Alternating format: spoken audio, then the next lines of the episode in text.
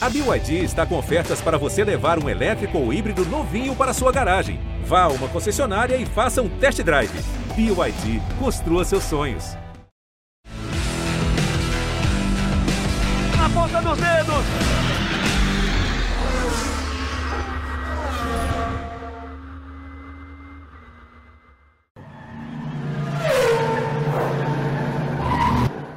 Uma corrida perfeita até agora de Felipe Lapena. Uma vitória que vem sendo perseguida pela equipe Hotcar há muito tempo, né? Desde que a Bárbara assume o legado do pai, Amadeu, toma a dianteira da frente, a única mulher chefe de equipe da Stock Car. E desde que começou o ano, Felipe Lapena vem muito bem nos treinos, vem sendo consistente nos treinamentos. Aí o box da equipe Hotcar, que está aí ansiosíssimo, ansiosíssimo. Elas, as mulheres, comandantes né, da equipe Hotcar ansiosíssimas para essa primeira vitória na história da Bárbara Rodrigues, comandando essa equipe Hotcar. Assumiu a equipe depois da partida do Papai Amadeu.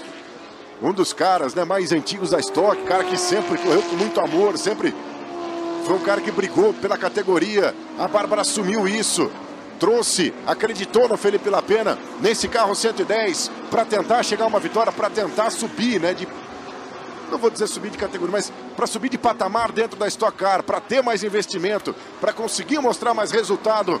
E depois de uma pole position em Interlagos, em que ele ganhou, mas não levou, porque foi punido na volta dos boxes. Perdeu três posições, largou em quarto, mas veio no pódio. Agora sim, depois de largar na terceira posição, depois de fazer o mesmo tempo do segundo colocado, agora sim vem para as últimas três curvas o Felipe Lapena, para um resultado histórico da Hot Car.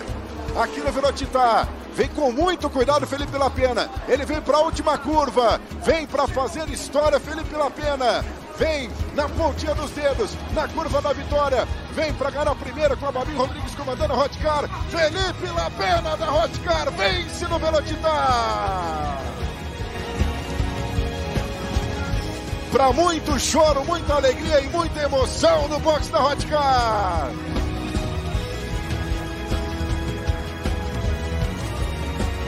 Como é legal da gente ver isso. Como é legal da gente ver. Que incrível trabalho feito. É muito difícil de se manter do jeito que a Hotcar se manteve depois da partida da Amadeu Rodrigues. E hoje a gente vê, finalmente, com muito trabalho, muita dedicação, o Lapena subindo ao lugar mais alto do pódio, levando esse carro para o primeiro lugar, à frente de Bruno Batista, de Thiago Camilo. Um pódio respeitabilíssimo. As mulheres estão na frente na Stock Car, na oitava etapa do Velocitar. Amigos do GE e do Sport TV, sejam muito bem-vindos a mais uma edição do Na Ponta dos Dedos, a edição número 134, 25 dessa temporada, dessa quarta temporada do podcast. Passou rápido, né? São quatro anos já de Na Ponta dos Dedos. Estou aqui com o Luciano Burti mais uma vez. Como você viu nesse início, a gente vai falar bastante dessa etapa é, do Velocitar da Stock Car, né, a vitória, a primeira vitória da equipe Hotcar comandada pela Bárbara Rodrigues. Temos convidados especiais para falar sobre isso, mas antes vou dar as boas-vindas para o Luciano. Tudo bem, Lu? Fala, Rafa. Tamo junto mais uma vez. Quatro anos, hein, cara? Como passa? Passa muito rápido. E que legal, né? Que legal esse final de semana da Stock para ambas as corridas, a gente viu ali alguns pilotos se destacando, etc. Mas sem dúvida, sem dúvida, o grande momento ali foi sim a vitória do Lapena na corrida 1, a vitória da Hot Car, né? Com todo esse histórico e com tudo isso que aconteceu recentemente. Então, é, é aquilo que eu falo, né, Rafa? Já, eu acho que eu já perdi até credibilidade que eu falo que eu sou imparcial, porque eu, eu tento ser imparcial, mas que a gente torce, cara, a gente torce. E eu vou te falar, acho que não, é, não sou somente eu dificilmente alguém não tem torcido para a equipe Hotcar. Então, foi legal demais ver essa vitória da equipe e do Lapena. Eu fiz questão de abrir o programa com a narração, porque a gente tem aqui o Henrique Guide narrou com a gente aqui, participou uhum. da transmissão no último fim de semana. Pode botar ele na tela. Tá aí o Henrique Guide. Uh, primeiro, parabenizar pela narração. Eu estava falando até com ele depois da corrida que eu olhava para o lado, estava todo arrepiado ali naquela última volta e não tinha como a gente não se emocionar. Foi é, um feito muito legal da equipe Hotcar. E parabéns pela narração. Guide, seja muito bem-vindo mais uma vez ao Na Ponta dos Dedos, pela primeira vez nesse formato. Valeu, Rafa. Muito bem, é, muito bem representado, né? Aliás, parabéns por esses quatro anos aí, né? Porque realmente muito legal, ouço sempre, né? Muito, mais uma vez um prazerzaço estar com você, estar com o Luciano e com esse pessoal que a gente vai falar hoje aqui, porque é um programa muito legal. Então, antes da gente chamar o nosso convidado dessa primeira parte do programa, deixa eu rodar um videozinho aqui.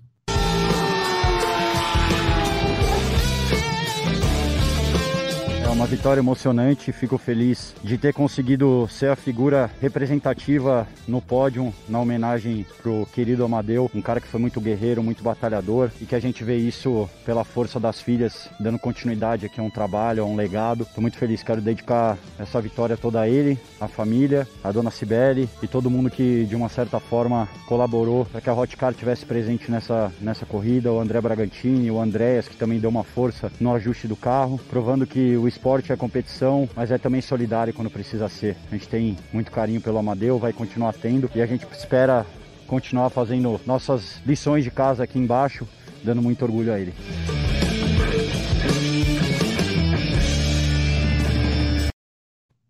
Bárbara Rodrigues, nossa convidada. Eu comecei com esse vídeo porque eu conversei, encontrei com ela ali na saída do Velocitar no, no domingo e a gente falava desse pódio, né?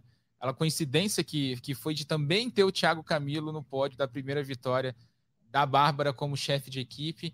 E comecei com essa declaração que essa foi o, foi o início da trajetória da Bárbara como chefe de equipe. Foi aquela etapa de Curitiba em 2020, pouco tempo depois da morte da Amadeu no acidente automobilístico na, na estrada, voltando de Goiânia, numa etapa do Endurance Brasil. E foi um momento muito emocionante. Ela tem esse troféu, né? O Thiago deu esse troféu para ela. E agora ela tem um segundo na galeria, o segundo, mas a vitória agora da própria equipe Hotcar com Felipe Lapena no último fim de semana.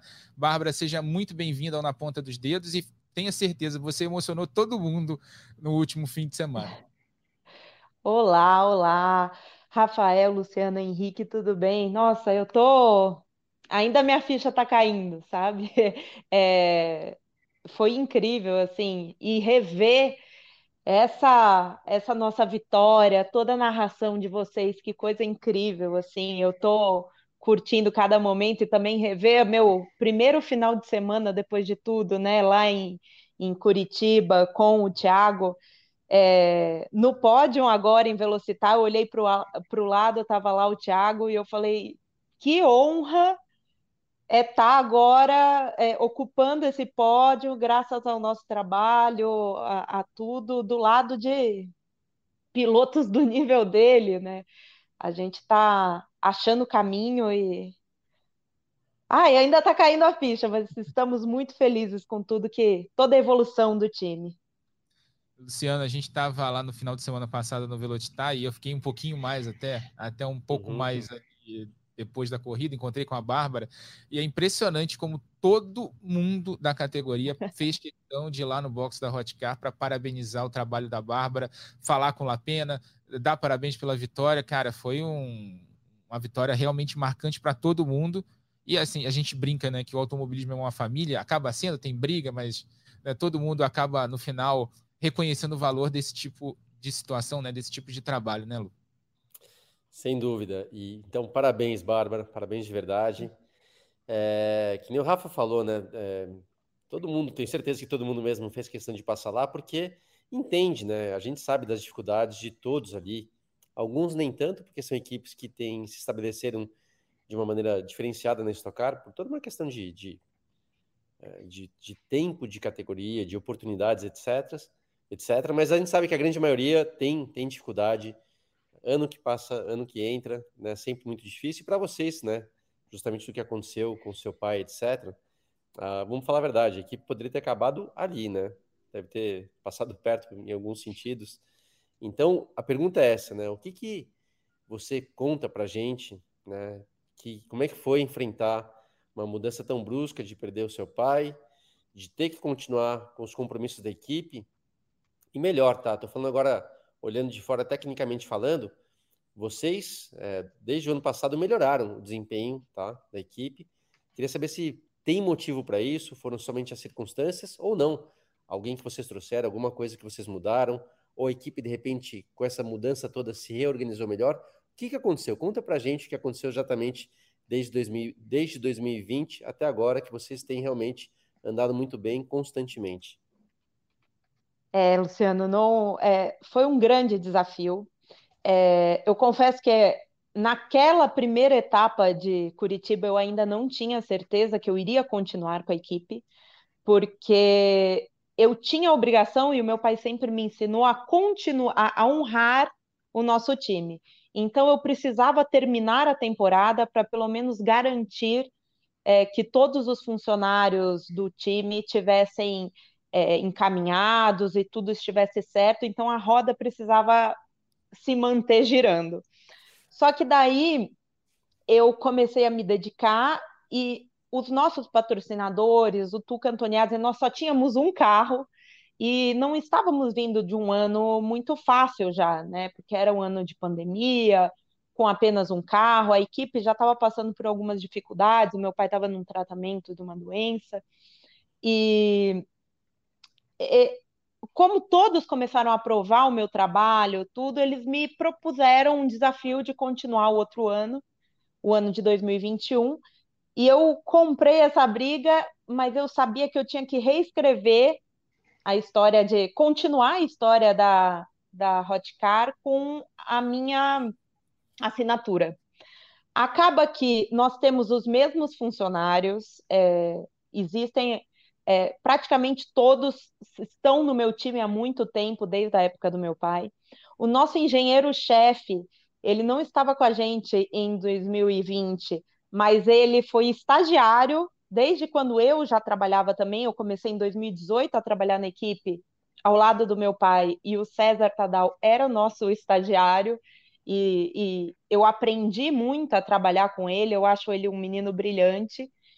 E eu peguei esse time que já se conhecia, já fazia parte, e a gente resolveu, diante de tudo que estava acontecendo, se reformular. Então, o carro do Lapena, por exemplo, ele não estava montado ainda. Nós montamos do zero, é, começamos a reconstruir, a treinar, a tornar aqui o ambiente mais jovem. Os, os, os nossos mecânicos agora são tratados como atletas também. Então, todo o nosso resultado é, é algo que está vindo do esforço individual de cada um. Eu acho que todo mundo resolveu se reinventar. A vida às vezes dá uma chacoalhada nas, na gente que faz a gente mudar um pouquinho o, o ângulo, né? De como você pode fazer as coisas, e foi isso que aconteceu. Hoje nós estamos muito mais fortes, muito mais decididos, e assim, Outra coisa que é interessante é que o Felipe Lapena já foi por alguns anos o nosso piloto também na Hotcar, já conhecia grande parte do time e ele se transformou também, né? É, tá, tudo encaixou no final. Nós estamos mais unidos, mais fortes, e é isso. Eu acho que para ter resultados diferentes, a gente tem que fazer de uma forma diferente. Foi isso que a Hotcar decidiu fazer. Por isso que nós somos uma nova geração. A gente está trabalhando de um jeito diferente e achamos o caminho agora. Oh, bem contente com todos os resultados. Luigi, a gente que conta essas histórias todos os fins de semana de Stock Car, né? Eu, você, Burt, os outros narradores que fazem a categoria, né? A gente meio que acompanha isso, né? Veio acompanhando esse crescimento da equipe, com o Felipe Lapena ali batendo na trave algumas vezes. Eu lembro da corrida de, de Curitiba do ano passado, é, no anel externo, em que ele liderou quase toda a prova, e aí teve um probleminha ali na parte final da corrida e acabou não conseguindo vencer a prova. Corrida passada, em que teve a questão da pole position, né? que por causa de 5 km por hora, porque o carro estava desligado já no retorno aos boxes, a CBA acabou aplicando uma punição de, na perda de três posições no grid e, ele, e o Lapena acabou largando em quarto. Era uma boa corrida, tinha muitos, é, muitas chances de vitória ali se ele largasse na pole position. E agora a gente vê finalmente essa, essa vitória. E você, né, fazendo essa narração muito legal da última volta. Eu quero, bom, primeiro dar parabéns para a Babi, né? Acho que é incrível, acho que o Luciano já contou bem a história, a própria Babi já falou. Eu geralmente não gosto muito de me colocar nas coisas, Rafa, mas essa eu queria dar um depoimento pessoal sobre como que eu construí essa última volta que a gente acabou de ver. Quando me toquei que o Lapena podia ganhar a corrida, eu até quero pedir desculpa ao Lapena, porque assim, no final das contas, acabou, parece que acabou se tornando um fato menor o Lapena ser o piloto. Mas não é, né? Na verdade, assim, quando eu percebi, cara, tem um carro da Hotcar na frente, eu na hora eu falei, é a primeira vez que uma equipe chefiada por uma mulher vai ganhar na estoque. Vai ser a primeira vez que a Babi vai ganhar, depois de tudo que aconteceu. E é uma equipe que ela vem de trás, já vem com alguns resultados constantes. A gente percebe desde a corrida de duplas lá em Interlagos, lá na primeira corrida, a gente vem vendo um crescimento que ele é notável, né? Eu até falo para subir de patamar dentro da categoria. E aí eu penso, não posso vacilar, aqui eu preciso contar a história direito. E essa história é a história de uma primeira, de uma primeira corrida vencida pela Hotcar pela Babi. Então, assim, é, eu acho que as pessoas que não acompanham o automobilismo, e dos quatro aqui, eu sou o que está mais fora, né? Eu, o Rafa constrói a carreira dele inteira no automobilismo, o Luciano, a gente não precisa dizer nem a Babi. Eu sou um cara que narra de tudo, mas assim, sou apaixonado por automobilismo. Então, a gente que não está acostumado a ver 100% não entende o tamanho do feito. Acho que é aí que a gente tentou mostrar isso. Porque é um feito muito grande, Babi. Eu não sei se você tem noção do que você conseguiu.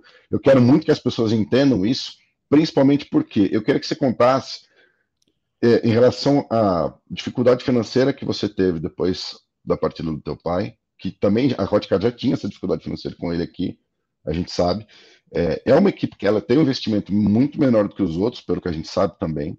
Então, eu queria que você tentasse explicar para as pessoas sem problema, assim, cara, o que, que a minha equipe tem de diferente, por que, que eu estou lutando contra gente que tem muito mais investimento do que eu e estou ganhando corrida numa, numa situação em que eu realmente estou conseguindo lutar de igual para igual com os caras que têm mais investimento do que eu.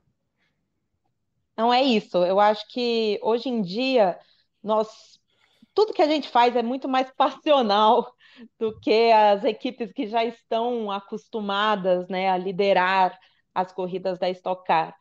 É, e isso diz muito, inclusive nas, é, nas bolas na trave que a gente teve ao longo, né, desses dois anos que eu já vai completar o segundo ano que a Hotcar está sob meu comando, porque ainda é, eu foi muito importante para a gente errar, porque isso nos tornou mais fortes e a gente está aprendendo a, a se posicionar melhor entre as equipes do topo. E é isso que a gente está fazendo hoje. É, você vê que é um resultado construído. O Felipe Lapena, ele é um piloto que já está há muito tempo na Stock Car, mas ele se comprometeu a participar desse novo projeto e ele também mudou a forma de se portar, de estudar, de se dedicar ao esporte. Ele está muito mais focado.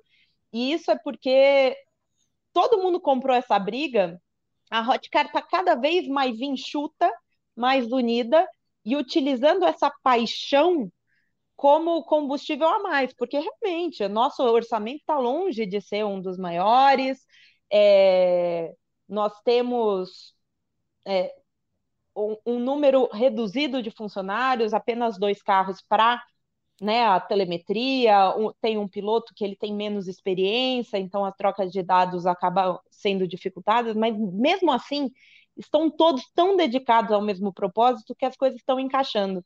E agora, principalmente, de, é, nós percebemos que nós acertamos e estamos é, cada dia mais fortes. Então, a autoestima do time também faz muita diferença. O pessoal está acertando todos os pitstops de uma forma brilhante, o Felipe está mais focado, mais centrado. E assim, até na última etapa de Interlagos, que ele passou a poucos quilômetros por hora a mais na entrada, como julgar a primeira pole do, do Felipe na, na categoria? É, ele era algo tão. É, foi uma explosão de alegria tão grande que ele acabou se perdendo nisso. Mas nada tira a, né, o brilho do time, a capacidade de Felipe Lapena. E foi outro susto que a gente teve também nessa etapa, né? Porque nós fizemos o classificamos em terceiro lugar, tivemos uma diferença mínima, né? Foi é, um empate, cinco, cinco milésimos. Uhum. É, quase o mesmo tempo, empatado com o segundo lugar. A gente estava muito feliz com isso. E de repente recebemos a notícia que éramos pole novamente, mas aí teve uma, uma decisão judicial que pausou isso, então nós largamos. Nós somos a única duas poles seguidas que não largamos em primeiro. Então a gente está fazendo história até isso. Mas a gente estava tão confiante que era o nosso final de semana que conseguimos, mais uma vez, por tudo que já aconteceu, por todas as falhas que a gente já teve, disso não influenciar na nossa cabeça. Então a gente já estava certo que ia provar o nosso valor na pista e foi isso que o Felipe fez. Ele fez uma corrida brilhante. E dá para ver também que o nosso equipamento tá muito bom, né? Porque depois que ele ultrapassou, né, com toda a habilidade dele, o carro abriu e ai, foi lindo. Deixa eu aproveitar, vou repetir uma pergunta que eu fiz para você lá no domingo, é, depois da corrida. É, você tem noção de que você está fazendo história não só dentro da Stock Car, mas é, como inspiração para muitas meninas que estão começando a jornada delas e querem trabalhar com automobilismo, desde engenheiras, jornalistas, né, mecânicas, gente que quer chegar de repente ao seu patamar de chefe de equipe, alguém que quer chegar e pilotar de repente um carro da Stock Car. Você tem noção de que do, do tamanho do feito é, que você fez nesse fim de semana para as meninas, para as mulheres que estão querendo chegar e estão querendo um espaço dentro do automobilismo? É, é um marco lindo e assim depois na segunda-feira após etapa eu tive a honra de conversar com diversas mulheres que eu sempre admirei no automobilismo e elas é, vieram me parabenizar, meninas que estudam, que estão vendo que é possível, isso é brilhante, assim, é muito legal. Eu gosto muito de interagir, mostrar os bastidores pelas redes sociais, então acaba que eu tenho um relacionamento muito próximo com essas meninas que sonham em se profissionalizar no esporte e acaba que eu sou uma inspiração porque você olha lá para frente e vê que é possível, né? Isso é muito bacana. E mais ainda, é, a Hotcar hoje prova que é possível para todo mundo, não, não, independente de gênero. Se você tem um time menor, mais enxuto, mas se dedica o suficiente, tem a paixão pelo esporte e vai lá, você pode bater na trave, pode ter dificuldades, mas é possível. Hoje em dia eu acho que a Hotcar levantar esse troféu mostra para todas as equipes que não não está na mão só de alguns, sabe? É, é possível, dá para virar o jogo, dá para mudar a história. É, assim, no começo, né, que a gente começou a se destacar, eu, eu percebi algumas pessoas que já estavam acostumadas, né, com aquela com as mesmas pessoas dominando, né, a categoria, se assustaram né? Daí ficam, ah, não, eles estão fazendo alguma coisa, ou é sorte, ou sei lá o quê. E não é isso. Tá as coisas estão se encaixando. O carro está melhor porque ele foi reconstruído, foi refeito. Os meus mecânicos saíram de. O, o nosso tempo de pit stop estava lá atrás e a gente foi evoluindo. Hoje nós fazemos um dos melhores tempos de pit stop. O Felipe se encaixou também no carro porque agora ele tem a confiança é, não tem mais aquela discussão dentro do box de será que é isso mesmo? É, a nossa engenharia toma uma decisão e o Felipe confia 100%. Isso faz a diferença de uma forma muito grande na pista. Então, assim, é aquele. Eu sempre falei, vamos nos dedicar, pelo menos para o pit stop, na hora que o piloto para. Ele não fala, meu Deus, será que vai dar certo? Ele fala, graças a Deus, parei no box que a minha equipe vai me colocar lá para frente. É isso que está acontecendo nós estamos mais confiantes e cada vez mais unidos. Então, é possível, é possível virar o jogo e é possível escrever uma história diferente. E agora a gente vai rodar umas imagens aí da, prim da primeira corrida uh, do Velocitar no último fim de semana, mas Luciano é, é, é, um belíssimo exemplo realmente, né? Rafa, é muito legal e, e, a Bárbara falou algo que eu vou falar até do que eu mesmo senti, tá? Obviamente posso falar da minha experiência, enquanto a gente está vendo as imagens aí da, da largada, da primeira corrida, né? justamente quando o Lapena largou em terceiro. Então é o seguinte, você vê, ó, por exemplo, ela acabou de falar do pit stop, né? Que o piloto poderia ficar ali inseguro se a equipe não é uma equipe bem preparada. Eu vou ser muito sincero, tá? Eu tava assim, que nem eu falei, torcendo pelo Lapena por conta da, da história toda em relação ao Hot Car. E quando eu vi o momento do pit stop, eu vou te falar a verdade, eu, eu lembro agora, eu pensando, pô, será que eles vão mandar bem no pit stop? Porque o Lapena tá com tudo para ganhar a corrida. E, e, eu reparei que o pit stop foi muito bom, foi muito bom mesmo. Então, Bárbara, e, é, e aí eu posso falar aí se realmente como experiência, tá? Dá para ver né, é, o quanto qualquer esporte isso, mas o automobilismo sim, que depende ali de muita questão de autoconfiança, organização, disciplina, tá? É, eu consigo ver na sua voz, na sua postura, na sua confiança, né? Você se mostra muito confiante, o jeito que você está falando. Você tem passado isso para a equipe, tá? Eu, eu, sempre falo que o líder é fundamental em uma equipe de corrida e você, obviamente, está fazendo essa liderança. E só de você contar aqui para a gente as coisas que você tem mudado e aí como a equipe tem se organizado, pode ter certeza que isso influencia de verdade. Então, quando você fala do pit stop, isso que você acabou de falar, né? Que o piloto fala, ainda bem que eu parei, é fundamental, é fundamental para todos uma liderança que ponha nesse caminho. Né? É, o resultado vem de muita autoconfiança de todos, não é só do piloto, não. Então dá para ver que concordo com você, tá? Você tem acertado, por exemplo, né, na parte técnica, de repente o Lapena foi mais rápido no Q1. Às vezes é um carro bem acertado apenas por pneu novo, né? E depois a gente vai vendo o pneu se desgastando e lá no Q3 o carro está lá para trás que nada, ele continuou competitivo, quase fez a pole no pit stop, mandaram bem, ou seja, a equipe está realmente estruturada. Óbvio que a gente sempre sabe que pode melhorar, até o momento que o Lapena ganha a ponta é, da corrida e nessa ultrapassagem. E a gente sabe que tem sempre pode melhorar, obviamente, vocês tendo resultados, tomara que consigam mais recursos e, consequentemente, com investimento maior, vocês podem melhorar cada vez mais. Mas o caminho é esse, tá? Essa sua energia positiva aí faz diferença sim, e esse é o caminho. Era, era até o que eu ia falar, Guide, é, o alto astral da Bárbara, né? Você vê que o ambiente, daí tá o trabalho que ela falava do pit stop, né? Trabalho bem rápido ali na troca do pneu traseiro direito, ó, já colocou no chão, já foi embora, uma das paradas mais rápidas aí da corrida, inclusive, mas o alto astral da Bárbara e, e, e tanto também da Juliana, que está lá, a dona Cibele, que também estava presente nesse fim de semana e tem ido para as corridas, isso faz realmente diferença, né? Quando você trabalha naquele ambiente mais leve, as coisas acabam começando a funcionar da melhor forma possível, também, claro, com a excelência do trabalho, mas ambiente ajuda, né? Não, é, é só um detalhe, né? Que eu não sou técnica, eu vivi a minha vida inteira na pista. E mais uma coisa que eu eu percebi assim, que a minha função como chefe é exatamente é, escolher pessoas é, profissionais excelentes, né, que vão estar do meu lado, dar liberdade para eles tomarem as decisões e também a confiança que se algo der errado, não vai ficar só nas costas de cada um. Então, nós somos o time, vibramos juntos e perdemos juntos.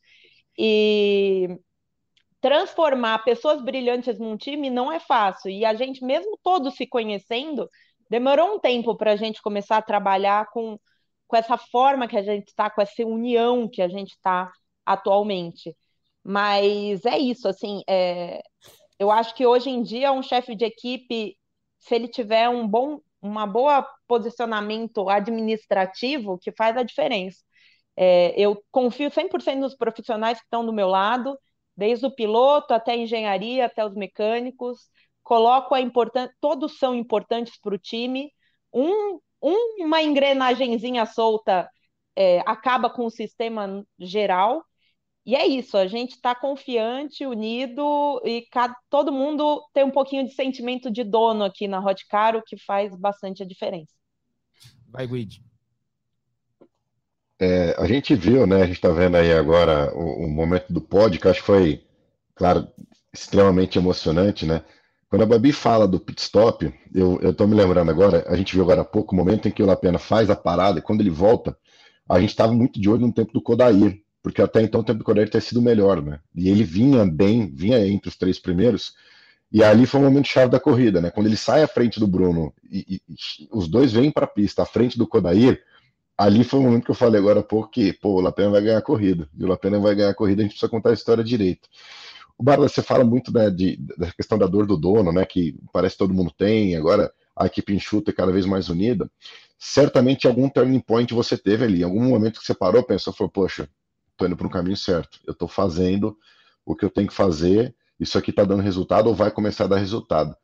Onde foi esse momento para você? Você tem algum momento da tua carreira agora como, como chefe de equipe falando, poxa, fiz o negócio certo, esse aqui é o caminho mesmo, é por aqui que eu vou? eu acho que assim a etapa que mudou a chave, né, para gente mudou a chave em todos os sentidos, desde o positivo que a gente percebeu que tinha um bom equipamento, até o, o a derrota enfrentada junta foi lá no ano passado em Curitiba, que foi o momento que a gente se destacou, quase ganhou a corrida, mas não ganhou. E assim, é estranho eu falar isso agora, mas eu acho que foi muito importante perder aquela, aquela corrida para o time em geral. É estranho isso, né? É, ser declarado, mas é, eu sim, todo mundo sentiu uma dor. Assim, quem estava assistindo sofreu junto, mas a, nós dentro do time foi devastador, mas também ao mesmo tempo foi uma forma da gente parar, pensar, se reavaliar, tomar mais cuidado, é, ver o que estava faltando, mas também a gente percebeu e falou: calma, a gente está em meio ano de meio temporada e já estamos quase ganhando uma corrida. Isso é algo assim absurdo. Eu acho que esse foi o momento para mim chave.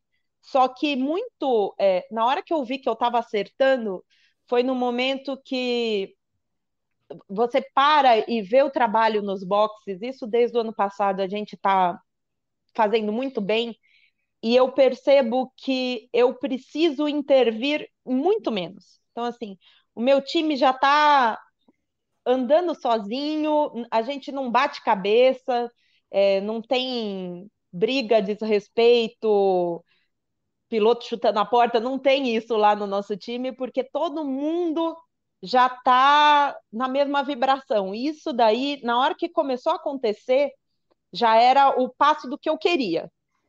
E daí, na hora que a gente começou a ir participar, a gente fez, eu acho que agora eu já estou no sétimo, ou sexto ou sétimo Q3 que a gente já está, né, da história desses dois anos aí.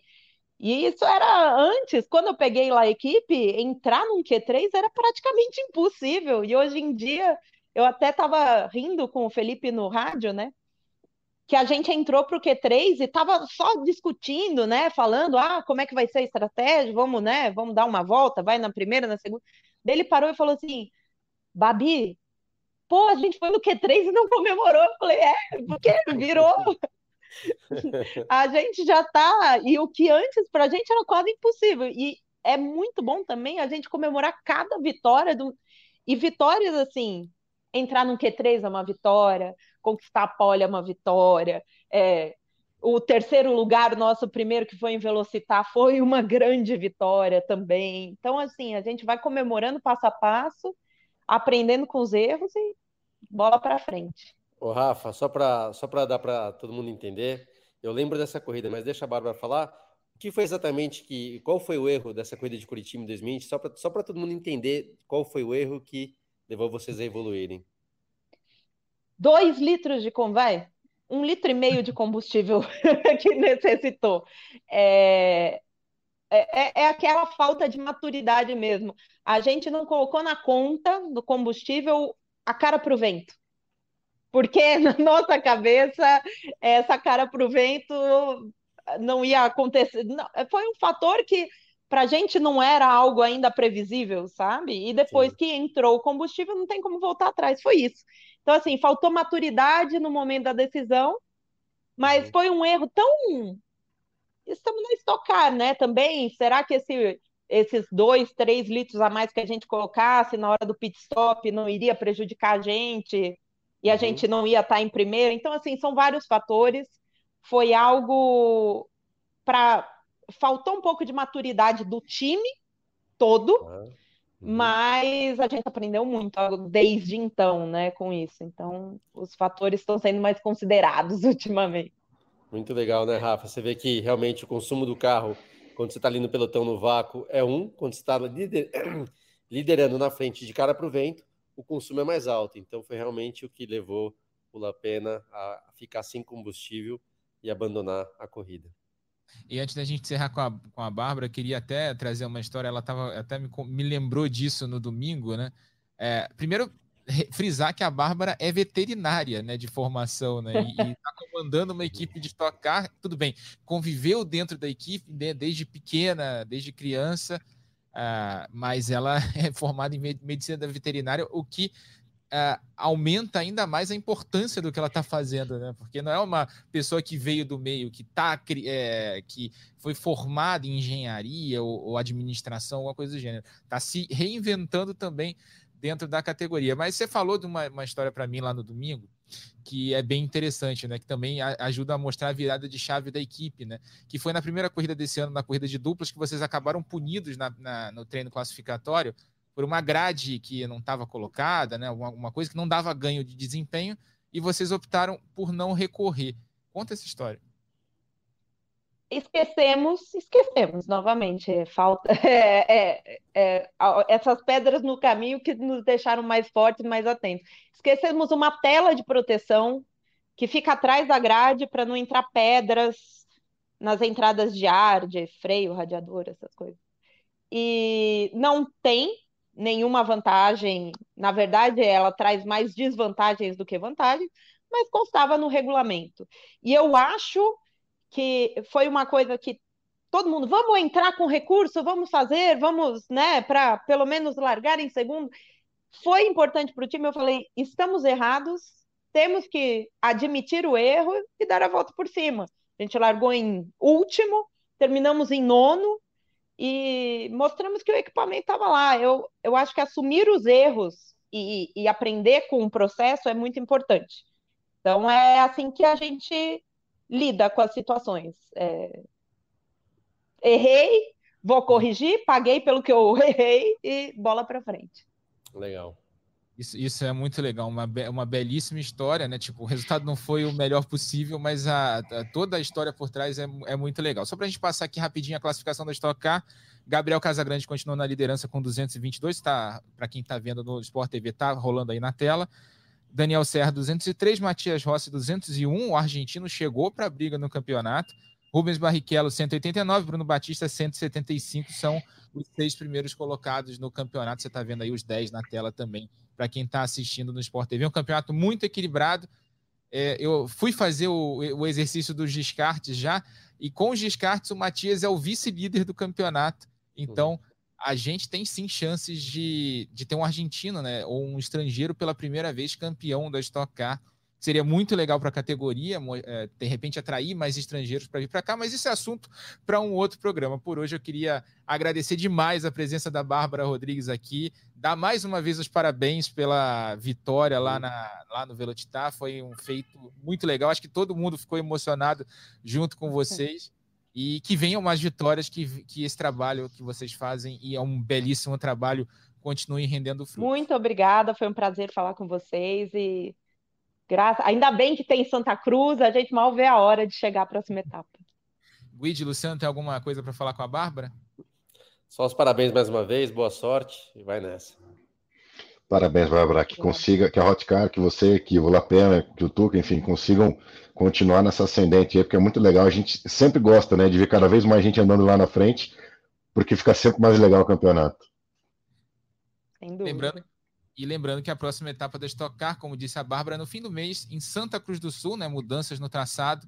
A gente vai falar mais disso um pouquinho mais para frente. Depois desse papo sobre Stock Car, estamos aqui já com, na tela com um novo convidado aqui do programa, dessa edição do Na Ponta dos Dedos, o Caio Colé, ele que ganhou corrida nesse fim de semana em Zandvoort pela Fórmula 3, é a segunda vitória dele na temporada. Já conversar um pouquinho sobre a carreira, sobre o que esperar é, do Caio é, para os próximos anos, como é que ele está, expectativa aí também para essa última etapa da temporada no próximo fim de semana em Monza, na Itália. Caio, tudo bem? Como é que foi esse fim de semana? Mais uma vitória na, na Fórmula 3. Como é que está sendo esse teu ano? É, tudo bem, você, é, tudo bem, você, você, mais uma vez, mais uma vez. E, e, acho que o final de semana foi um final de semana bem positivo, para falar bem a verdade. A gente conseguiu, é, desde o começo dos treinos, estar tá bem rápido. Acho que a classificação foi um pouquinho frustrante, é, com a bandeira vermelha e, e, tudo mais. A gente tinha um ritmo muito bom, um carro bem forte o final de semana inteiro. Mas, de qualquer maneira, a gente conseguiu largar a sprint racing em quarto lugar e fazer uma boa largada. Acho que eu tinha um carro ótimo o final de semana inteiro depois conseguir conseguir brigar pela vitória e também ganhar a corrida a corrida a corrida sprint que acho que foi, foi a minha segunda vitória da temporada e também foi muito bom para a equipe. É, ganhar no mesmo país da equipe, acho que é um negócio bem legal, então tá todo mundo muito feliz. E depois na corrida principal conseguiu mais um pontinho, mais alguns pontinhos, a gente avançou de nono para sétimo. Acho que no geral foi um final de semana positivo, um pouquinho frustrante a classificação, mas é, no contexto geral foi, foi bom para a equipe e também para mim. É, pelo menos veio uma vitória, né, Luciano? Cara, vitória, vitória importante, eu vou te falar para há muito tempo, né? Eu falo com, com o Caio, com o Gastão, com o pai do Caio, o Carlo, e conheço também, né, o Nicolas Todd, etc. E, e, muito se espera do Caio, na verdade, né? Há muitos anos, não vou nem saber quanto tempo. Eu já falo sobre ele. E, e muito baseado nos resultados que o Caio teve no kart, etc. E na verdade, se for levar assim ao pé da letra, os resultados não se traduziram ainda nas categorias de Fórmula, né? E eu sei também que tudo isso tem um motivo, tá? Mas eu vou deixar o Caio contar um pouquinho. Ele não teve ainda uma equipe de ponta como a Arte, como a Prema, equipes que a gente sabe que são as equipes que basicamente vencem todos os campeonatos. Mas tem uma estratégia por trás disso, tá? Tem um momento certo de de repente fazer um investimento maior. A gente sabe que isso custa, né? Estar numa equipe de ponta não é simples, né? Não é simplesmente querer estar, tem que conseguir os recursos para isso. Mas tem uma estratégia aí do Caio, que obviamente é... a Fórmula 3 é, é importante, mas não é tão fundamental. Eu diria que assim, a Fórmula 2 é, é a categoria fundamental. Então, vamos lá, Caio. Você venceu a corrida, você está bem na, né, em relação ao seu desempenho, mas pensando em Fórmula 2, você já enxerga isso para uma próxima temporada? E se for Fórmula 2, você já, já almeja estar em uma equipe de ponta de verdade? Para aí sim a gente poder ver aquele Caio que a gente espera há muito tempo? É, como você falou, acho que realmente os meus dois últimos anos na Fórmula 3 não foram muito especiais. É, não foi nada fora da curva, nada do que a galera esperava realmente. Até eu é, realmente esperava estar, estar, um pouquinho mais para cima. Realmente, o começo do ano foi, foi bem difícil para mim e para a equipe. Acho que a gente deu, no geral, um passinho para trás do ano passado. E lógico que agora a gente conseguiu recuperar, andar na frente e tudo mais, mas realmente acho que o começo do campeonato é, deixou um pouquinho a desejar. Mas vamos ver, acho que Monza dá para fazer uma boa etapa ainda, brigar pela corrida principal, que acho que é onde conseguiu um Spa também. Então, e Fórmula 2 realmente é o, é o nosso próximo passo, é o nosso próximo objetivo, mas ainda não tem nada definido, acho que estou totalmente focado em Monza, lógico, e terminar bem esse campeonato, e depois discutir com o Nicolas e, e Alpine o que a gente vai fazer para o ano que vem, que realmente é um, é um passo muito importante para minha carreira, mas é, você está completamente certo. É, Guide, Guide, a gente vê que o Caio tem como empresário o Nicolas Todd, né, que é empresário hoje do Charles Leclerc, foi empresário do Felipe Massa também, né, um cara que conhece muito bem os meandros ali do automobilismo até a escada rumo à Fórmula 1, né? O Caio está muito bem é, assessorado nesse caminho. É isso, né, Caio? Obrigado por estar com a gente aqui na ponta dos dedos. É, e até você começou a falar um pouquinho, queria que você continuasse essa resposta, né? O Luciano perguntou se você pode ir ano que vem para a Fórmula 2, enfim, como é feita essa tomada de decisão.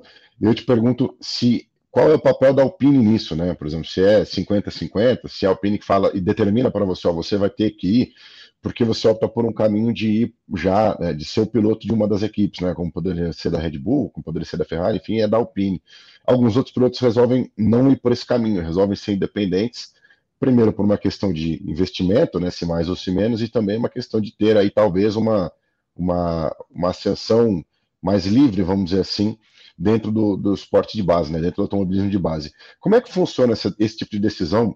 No teu caso, qual é o peso do Nicolas, o teu e da Alpine nessa tomada de decisão de próximos passos da tua carreira? Sim, desde que eu juntei a academia da Alpine, é, é um peso muito grande. É, por exemplo, eles sempre escolhem a categoria que eu vou correr, é, eles sempre escolhem o próximo passo que eu vou fazer, então eles que decidem é, para onde eu vou ano que vem.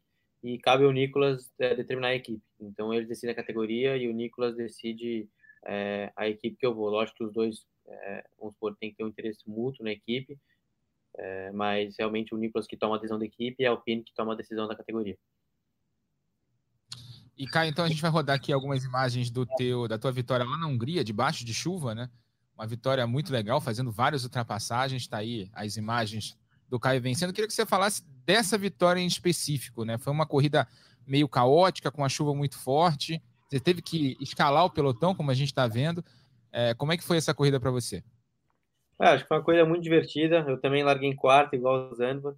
É, e a vamos supor, a pista estava tava muito molhada no começo, mas parou de chover e abriu um solzinho, então eu sabia que ia é, secar muito rápido, como na Hungria é muito quente, a pista também seca muito rápido. É, eu tive que atacar no começo, e lógico eu sabia que depois eu tinha que proteger meus pneus e chegar até o final. Mas eu tinha um carro muito bom também, acho que eu consegui me adaptar muito bem às condições. E foi bem especial, foi minha primeira vitória na categoria, acho que dessa maneira foi, foi, bem, foi bem especial. Acho que não foi uma vitória fácil, tive que brigar, tive que ir para cima e também consegui abrir uma boa vantagem, também fiz a melhor volta. Acho que isso foi, foi bem especial para mim e tirou um pezinho das da minhas costas para ser, ser bem honesto. Você agora com duas vitórias, depois dessa vitória da Hungria, você ainda ganhou nesse fim de semana lá na Holanda, em Zandvoort também, né? Mais um bom resultado para o campeonato. Ah, a gente falou um pouquinho da Alpine Academy também, né? Você é piloto da Alpine Academy. Eu queria saber, vocês falaram da parte mais política, mas na parte prática, no dia a dia, como é que funciona ah, o trabalho dentro da academia da Alpine? O que que você faz lá? Como é que eles lidam com você? Como é que funciona o dia a dia, né? O contato diário com você é, pelo pessoal da Academia da Alpine. Sim, eu nos últimos dois anos eu tô, eu tô morando em Oxford, que é a 20 minutos da, da Alpine, então basicamente todo dia eu vou para lá. E lógico que mudou um pouquinho a dinâmica nos últimos anos, é, quando eu comecei, eu basicamente só fazia treinamento físico, nada demais. E a partir do, dos anos eu fui fazendo um pouco mais de coisa, vamos eles colocam para eles me colocam para fazer simulador, me colocam para fazer, vamos por race support, que você fica dentro da fábrica fazendo simulador enquanto a equipe de Fórmula 1 está no final de semana. Então, eles cada vez mais, quanto você vai avançando os degraus, eles te colocam para fazer mais coisas, para você realmente ir se preparando. Então, ainda falta um degrau. Lógico que esse ano que vem eu vou para a Fórmula 2, eu vou fazer mais coisa ainda. Mas, basicamente, meu dia a dia é ir para a fábrica. Eu treino lá quase todo dia. Então, eu vou, acho que de três a cinco dias por semana. E também durante finais de semana que eu não estou correndo, e se tiver alguma coisa de Fórmula 1, eu estou lá fazendo simulador. E lógico que essa carga vai aumentando conforme os passos que eu vou dando, mas acho que da Fórmula Renault para cá já mudou um pouquinho e espero que mude um pouco mais ano que vem também. Luciano. Caio, uma coisa que a gente já conversou algumas vezes também, mas vale sempre lembrar, né? Quando você começa a chegar. Até Fórmula 3 eu diria que é, é tranquilo, mas Fórmula 2 já começa aí sim. Tem uma velocidade maior, um peso maior, e aí já está, obviamente, almejando a Fórmula 1. Em termos de preparo físico, né? A gente já até cruzou algumas vezes pedalando, etc. O que, que mudou para você nos últimos anos? Eu, eu, vejo que você mudou, né? Teu, teu estilo de vida, talvez um pouco, né? De começar a se dedicar de maneira diferente. Acho que ter entrado para a academia da Alpine foi um passo grande nesse sentido. Mas como é que você está treinando fisicamente? O que, que você pretende até melhorar em relação à próxima temporada? O que, que você faz no teu dia a dia e o que, que você almeja para o próximo ano? É, lógico que acho que quando eu entrei na academia, é, não que eu não me preparava antes, mas acho que quando você começa a ser avaliado de três em três meses e eles cobram tanto dentro da pista como fora, você começa a mudar um pouquinho sua rotina. Acho que isso é, é uma coisa que eu fiz de 2020 para cá. Então, você começa, lógico, a se alimentar melhor, você tem um acompanhamento, vamos supor, de um personal lá dentro, e eles te uhum. avaliam a cada três meses. Então, se você piorar ou se você ficar uhum. igual, já não é o suficiente. Então, você tem que estar uhum. sempre é, bem preparado. Lógico que a Fórmula 3 é uma categoria que ainda não exige muito do piloto, lógico que é uma categoria muito difícil, mas quanto mais você vai subindo, como você falou, mais complicado fica fisicamente também. Mas o que eles procuram fazer é te preparar para a próxima categoria. Então, eu estou na Fórmula 3, mas vamos supor, já estou preparado para para se sentar no Fórmula 2 eu conseguir fazer um final de semana inteiro, ou conseguir fazer uma temporada. Uhum. Então, esse é basicamente o, o, intuito deles. E desde que eu comecei na Fórmula 3, eles já me treinam como um piloto de Fórmula 2 e como assim, os pilotos de Fórmula 2 e não como piloto de Fórmula 1. Então, estão tentando deixar você é, um passo na frente, acho que isso é bem importante e é o que eu venho fazendo nas últimas temporadas. Wade. O Caio, quando você fala de passo importante, eu lembrei da, da corrida sprint, né? E, a, e até a própria Fórmula 3 postou no, né, nas redes sociais deles a tua ultrapassagem.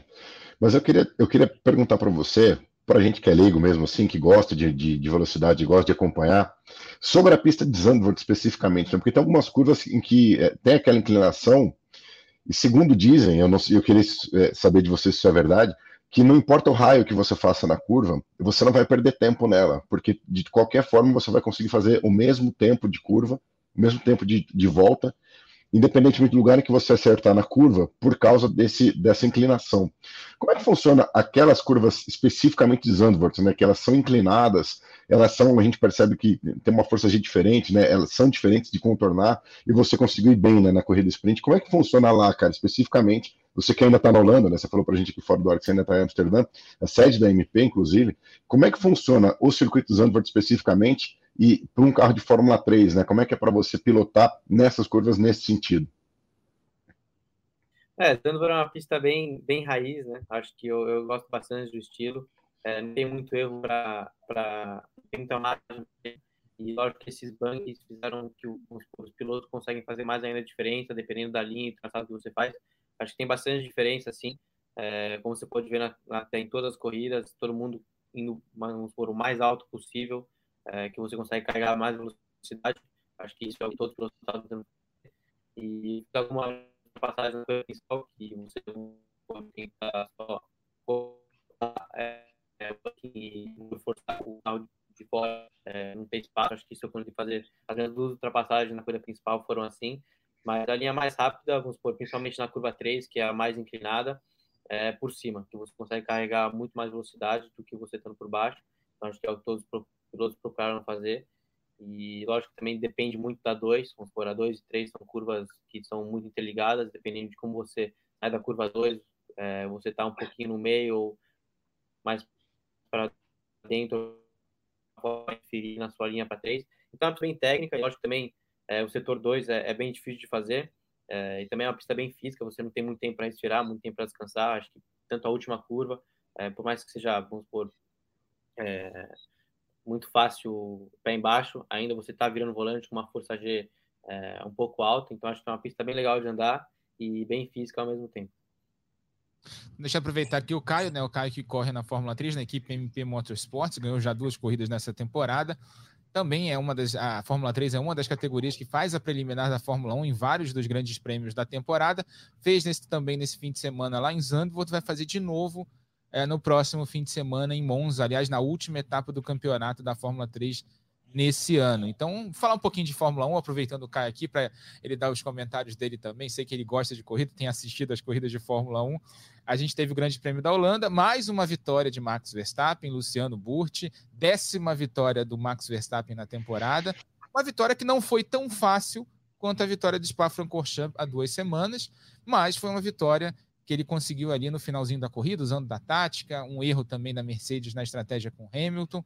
Ele foi lá e conseguiu a vitória, segunda vitória seguida dele dentro de casa, né? Ele ganhou na Bélgica, onde ele nasceu, né? Ele é filho de uma mãe belga e de pai holandês, e ganhou agora também na Holanda, de novo pelo segundo ano seguido, ganha as duas corridas de casa, o Max Verstappen.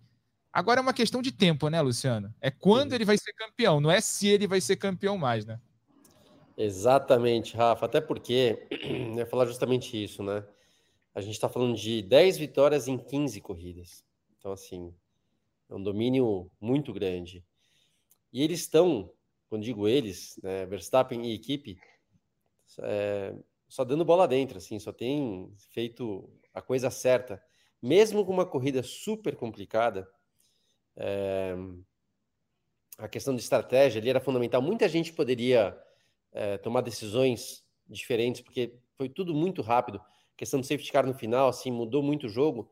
Qual pneu colocar, se parava, não parava, etc e tal. Eles acertaram em todas. Então, quando você tem um piloto e uma equipe é, nesse, nesse nível, o pit stop deles também, você, raramente você vê a Red Bull tendo algum problema no pit stop, diferentemente, nem, nem preciso falar, né? diferentemente de Ferrari. Então, assim, eles estão muito, muito bem, no nível muito bom. Isso, obviamente, traz confiança para todos. E por mais que, tudo bem, na Bélgica foi um domínio, porque é uma pista que casou com o carro, né? Questão de, do, do, da pressão aerodinâmica, um carro eficiente de reta. É um carro que anda muito bem com os pneus macios, que na Bélgica era mais é, importante do que em Zandvoort. Então, assim, várias coisas lá somaram, mas numa pista como Zandvoort, que a gente até esperava que a Ferrari poderia surpreender, a Red Bull dominou. E muito e mais importante essa questão que eu falei de terem acertado nas decisões né, de estratégia, etc. Coisa que a gente não vê, obviamente, na Ferrari e a própria Mercedes. Não digo que a Mercedes errou lá, não, tá? Mas não tem acertado tanto, vamos dizer assim, como a Red Bull. Então, é sim uma questão de tempo. É, quando que o Verstappen vai ganhar? A gente torce, né? Sem torcer contra, mas que não acabe tão rápido, porque aí acaba rápido, fica aquele negócio meio aquela linha-lenga de acabar o campeonato. Mas vamos ver, vamos ver o que acontece. Trazer alguns números aqui, até aproveitando, Guide. É 310 para o Max Verstappen na liderança do campeonato contra 201 do Charles Leclerc e 201 do Sérgio Pérez, 109 pontos de vantagem a favor uh, do piloto holandês. Como eu disse, nesse momento, se o campeonato, uh, se ele fosse com essa vantagem, terminar com essa vantagem após o Grande Prêmio do Japão, ele é campeão já em Suzuka, o que seria muito bom para a Honda, por exemplo, que é a fornecedora de motores ainda da, da Red Bull. Mas tem mais alguns números legais. É a primeira vez que ele consegue quatro vitórias seguidas na carreira. Ele já vem aí de uma sequência muito boa ali antes das férias de verão e agora ganhando as duas corridas seguidas é, na volta das férias em Bel na Bélgica e agora na Holanda. Uh, ele não, para você ter uma ideia, um piloto não ganhava sem ser o Hamilton, né? Um piloto não ganhava quatro corridas seguidas desde o Nico Rosberg em 2015 e 2016 que fez uma sequência de sete Uh, e tem mais um, uma, um detalhe legal: ele está três vitórias de igualar o recorde de Michael Schumacher e de Sebastian Vettel como um piloto que mais venceu corridas em apenas uma temporada. O recorde do Schumacher e do Vettel é de 13 vitórias em apenas uma temporada, Guide. É, aí a gente precisa botar um asterisco, né? Porque não é. O número de corridas dele provavelmente vai ser maior para fazer isso, mas não tira nem um pouco o brilho do Max, né? E da Red Bull, impressionante esse ano. Agora, eu fico triste, de verdade, assim, porque eu não sou um ferrarista convicto, mas eu queria muito que a competição fosse melhor esse ano, pelo que o Luciano falou, né? A gente quer sempre que deixe para a última rodada, de preferência para a última corrida, de preferência para a última volta, como foi no ano passado. Hum. A questão é que hoje é, é, inacreditável a gente imaginar que a Ferrari está virando motivo de chacota, né? Assim, é, é, é, incrível como a gente pode fazer um bolão esse ano para a próxima corrida, para as outras corridas, enfim. Qual vai ser a grande besteira que a Ferrari vai fazer? E aí a gente pode dar, fazer as variações, né? Qual vai ser a grande besteira que um engenheiro vai fazer, que o um mecânico vai fazer ou que um piloto vai fazer? Porque o Leclerc rodando. Esqueceram um pneu no carro do Carlos Sainz, né? Na hora do primeiro. Exato.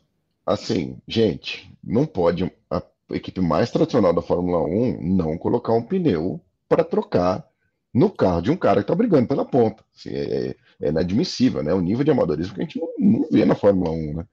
Eu brinquei aqui até durante, durante o final de semana que, poxa, se eu juntar minha família para fazer uma competição de kart, o mínimo que minha família vai fazer é levar um pneu para trocar meu pneu. Né? Não, não, não, é possível, assim. Ah, mas foi muito, foi muito em cima da hora, talvez, que o Sainz tenha, que a Ferrari tenha decidido entrar para o pit. Pois é, mas aborta, né? Vai para uma próxima volta, não corra esse risco. É também algo que a, a, tentar pegar a Red Bull, tentar pegar a Mercedes, tentar pegar, enfim, as equipes de ponta, também passa por isso, né? Peraí, vamos arriscar, não dá para arriscar tudo também. De repente, pô, não dá para fazer, humanamente impossível fazer. Deixa para a próxima volta, diminua esse risco, né? Agora, sobre, sobre a gente falar da Mercedes, né? Acho que de novo a gente precisa falar do Russell, que pô, faz uma primeira temporada muito, muito boa, né? Assim, acho que eh, coloca a Mercedes lá no paro de novo lá em cima, né, junto com o Hamilton, que também está tendo muita má sorte esse ano, né? Acho que tudo que deu certo para o Hamilton nos últimos anos, esse ano não está dando. Claro, a gente está falando de porpoise, a gente está falando de uma série de coisas da Mercedes que não vão bem, mas ele também está com um pouquinho de azar esse ano, né?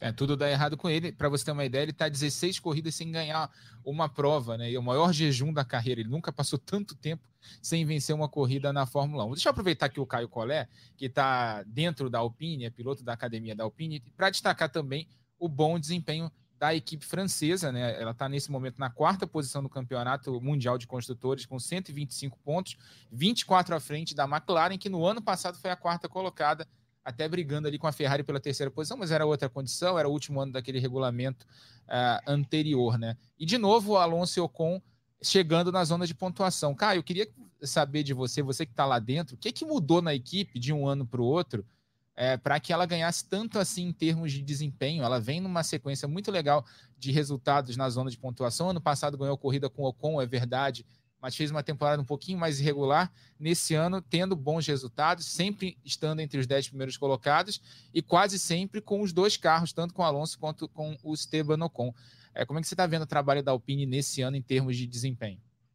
Ah, muito bom. Acho que, como eles já tinham falado, é, realmente eles sacrificaram um pouco mais na temporada passada para focar nessas novas regulações e nos próximos anos, principalmente esse ano, para começar bem e também desenvolver o carro nas temporadas, nas temporadas seguintes. Mas lógico que já, eles já vinham falando que ano passado ia ser uma temporada mais difícil, onde eles não iam buscar e investir muito em, em updates e tudo mais, mas realmente para focar nessa temporada. Então já é ser esperado eles estarem melhor do que ano passado. E acho que isso é um sinal muito bom, eles estão fazendo ótimas corridas. Em Zandvoort não foram muito bem na classificação, mas acho que conseguiram recuperar bastante na corrida estão acertando bem nas estratégias também, acho que isso é muito importante, os dois pilotos estão sempre entre os pontos. Então, acho que isso é, é muito bom para a equipe também, e eles estão fazendo uma, uma, uma, temporada muito boa. E só, só aproveitando o gancho, mudou alguma coisa com a chegada do Otmar Schaffnauer para ser o chefe da equipe lá? Ah, eu acho que isso é, é difícil para mim falar. Realmente eu estou um pouquinho, um pouquinho longe da, da Fórmula 1, por da, da, da Alpine. Lógico que, por mais que eu vá para a fábrica todo dia, acho que realmente o dia a dia da equipe de Fórmula 1 é muito diferente do meu. Lógico que eu participo de algumas corridas, de algumas reuniões, mas realmente isso é, é difícil eu, eu ter uma opinião. Tá, próximo fim de semana, Grande Prêmio da Itália, Luciano Burti. A previsão, né? A gente, não, a gente tem que frisar bem, sempre previsão, porque nesse ano, com esse regulamento novo, às vezes, às vezes a gente é surpreendido pelo, pelo desenrolar das corridas. Mas a previsão é de mais um passeio da Red Bull, né? Uma pista cheia de retas como Monza, uh, com curvas de alta velocidade, apenas uh, três chicanes ali. Em teoria, a Red Bull deve andar melhor e deve ser mais um, um, uma corrida propícia ali para o Max Verstappen conseguir, quem sabe, a 11 vitória dele na temporada. Rafa, a gente tem tentado até apostar em outro piloto, né, para ver se a gente ajuda a mudar o jogo. Aliás, eu não Mas ziquei. Eu eu não ziquei naquele palpite do que a gente ah. dá na, no vídeo do GE da quinta-feira. Falei que ia dar Verstappen, falei, aí no, no, quando começou ele não andar na frente nos treinos livres, a gente até estava comentando pelo aplicativo, né? Falei, pô, será que eu vou zicar o Verstappen nessa corrida? Não, deu tudo certo, foi pole e vitória. Então, e aí quando se fala em Monza, uma pista que eu posso falar que eu conheço bem, cara, não tem jeito. Tem que ter um carro veloz de reta, simples assim. Em Zandvoort, imagina, com, com uma pressão aerodinâmica relativamente grande, a, a Red Bull era pelo menos, pelo menos 10 km mais rápida de reta do que a Ferrari. Cara, 10 km de reta é muita coisa. É 50% do efeito da, da asa móvel, mais ou menos, né? E aí eu vou te falar, quando você vai para uma, uma pressão aerodinâmica muito parecida com o que se usa em Spa, antigamente eram pressões até diferentes, mas hoje em dia eles economizam um pouco, até por questão do, do orçamento, eles usam uma pressão dinâmica que sirva mais ou menos para as duas. A gente viu em Spa o que aconteceu, né? o domínio da Red Bull. E aí, numa pista onde a velocidade máxima é mais alta ainda, cara, tem tudo, tem tudo ali para ser é, uma corrida para a Red Bull, consequentemente do Verstappen. Uma coisa, Rafa, que eu não tinha trazido ainda, que eu tive pensando recentemente, acabei de falar do limite do, de orçamento para o ano, que é para todas as equipes. A gente viu que é, de umas corridas para cá, não sei se alguém já trouxe essa teoria aqui, tá? Mas é realmente eu acho que tem alguma coisa nesse sentido. Que houve um aumento na distância, né, nesse, nesse gap do Verstappen para o Pérez. Pode ver que o Verstappen, na verdade, o Verstappen deu um passo à frente. O Pérez continuou mais ou menos ali onde estava, até um pouquinho para trás, né? O que, que eu acho? Lembra que a gente falou, você mesmo trouxe informação que a Red Bull estava desenvolvendo um novo chassi, um chassi mais leve, etc. E aí meio que essa história morreu, que talvez não, não, não confirmaram esse carro, né? É quando pra isso, mim, né? cara, exato. Para mim, como tem esse limite de orçamento, eles estão, estão estreando é, coisas somente para um piloto. Se tem uma equipe, a única equipe do grid, na minha opinião, que trabalha para um piloto, é a Red Bull. Ferrari costumava fazer isso, não está fazendo. Mercedes não está fazendo. Alpine não está fazendo. Então, assim, cara, tá muito com cara que eles têm feito algumas coisas, não para sacanear o Pérez, nada disso, é para focar no Verstappen mesmo, respeitando mais uma vez o teto né, do orçamento. Então, eu acho que esse carro já estreou, que tem carro diferente sim. O Verstappen tá rápido demais nas últimas corridas e o Pérez está lá meio mortão. Ninguém aprende, ninguém desaprende de repente, né? O Caio sabe disso. De repente o cara começa a andar mais lento. Não existe isso, cara. A distância, a gente vê muitas vezes aí acima de meio segundo, né, Caio? É muita coisa, cara, para um piloto daquele nível, com aquela experiência. Então, eu acho que tem isso, tá? A Red Bull tá focada no Verstappen, tem feito a diferença e para Monza, cara, pode esperar, salvo algum problema, óbvio, mas em termos de desempenho, não vejo ninguém capaz de superá-lo em Monza. Então, Monza nesse fim de semana, pista de alta velocidade. A gente vai chegando ao final de mais uma edição do Na Ponta dos Dedos. Queria agradecer muito ao Caio aqui pela presença. Prazer falar com você. Muito boa sorte aí nesse teu último fim de semana de temporada na Fórmula 3 e também é, que um, um, bom futuro aí no próximo ano, uma boa equipe, que você vá para a Fórmula 2, consiga uma boa equipe e traga mais alegrias para os brasileiros que torcem por você. Ah, se Deus quiser, muito obrigado aí pela, pela, pela, pelo tempo aqui, foi sempre um prazer falar com vocês e vamos acelerar bastante em Monza esse final de semana. Valeu, Guide. Obrigado aí pela presença. Estreando nesse formato do Na Ponta dos Dedos. Venha mais vezes, eu vou te convidar, pode ficar tranquilo. Quando você me convidar, verei. Obrigado, Rafa, Burt. Cara, boa sorte. A gente vai continuar torcendo por você aqui. Que seja um grande ano para você, tanto esse final de ano quanto ano que vem. Luciano, tamo junto. Tamo junto. Boa sorte ao Caio. E realmente, tá? É, boa sorte no sentido, mais em relação ao ano que vem, muito mais em relação ao ano que vem é, de você conseguir não só estar tá na Fórmula 2, mas principalmente, Caio, numa equipe de ponta. Eu estava até procurando aqui, ó, quando eu falei que eu falo de você há muito tempo, um, um e-mail que eu passei, cara, pro, pro Robertinho Marinho, né, nosso, nosso chefe na Globo, em outubro, ó, justamente em outubro, olha só, outubro de 2018, que eu falava aqui, o título do, do e-mail que eu passei, esse será o nosso cara, esse será o nosso cara, né? Para a gente ficar de olho, 2018, então tem, tem um tempo já. E eu sinceramente acredito, tá? Que você tem sim a, a, a competência para isso, tem a chance, mas precisa, como qualquer um, de um carro de ponta. Então, cara, tomara que você tenha no ano que vem é um carro bom na Fórmula 2 para aí sim você poder emplacar de vez, tá? Boa sorte. Muito obrigado. Obrigadão aí pela força. Lembrando que esse podcast tem a produção do Lucas Sayol, a edição do Rafael Bizarello, a coordenação do Rafael Barros e a gerência do André Amaral. Você fica aí com a narração do Henrique Guide é, da última volta da segunda corrida do Velocitar, a vitória do Ricardo Maurício. Velocidade nos canais Globo, emoção na pista. Lá na frente, Ricardinho Maurício. Já na última volta, o Ricardo Maurício sai da caipirinha, vem para a parte mais alta do circuito. O Ricardinho vem para ganhar pela 33 vez na história da Stock Car e se igualar a Chico Serra com 33 vitórias. Ricardinho, campeão da Stock, campeão de corrida no milhão. Um dos principais pilotos da Stock Car, saiu de 27 colocado num fim de semana que parecia desastroso, mas numa técnica perfeita, numa estratégia perfeita da equipe RC. Como o Menha também sabe fazer esse negócio, né? Negócio impressionante. E o Ricardinho vem de novo. Vem para as últimas curvas aqui do Velocitar. Vem para o saca-rolha, Ricardinho Maurício. Veio voando para cima do Julian Santeiro, que vai ser o cara que mais pontuou no fim de semana, logo na estreia dele na Stock Car. Que corridaça também do Julian Santeiro. Vem Ricardo Maurício. Vem para fazer a curva 10, contornando. Já apontando aqui na última curva. A curva da vitória. Vem Ricardinho Maurício para ganhar pela vez de número 33 em sua história na Stock Car. Aponta na reta dos boxes Ricardo Maurício.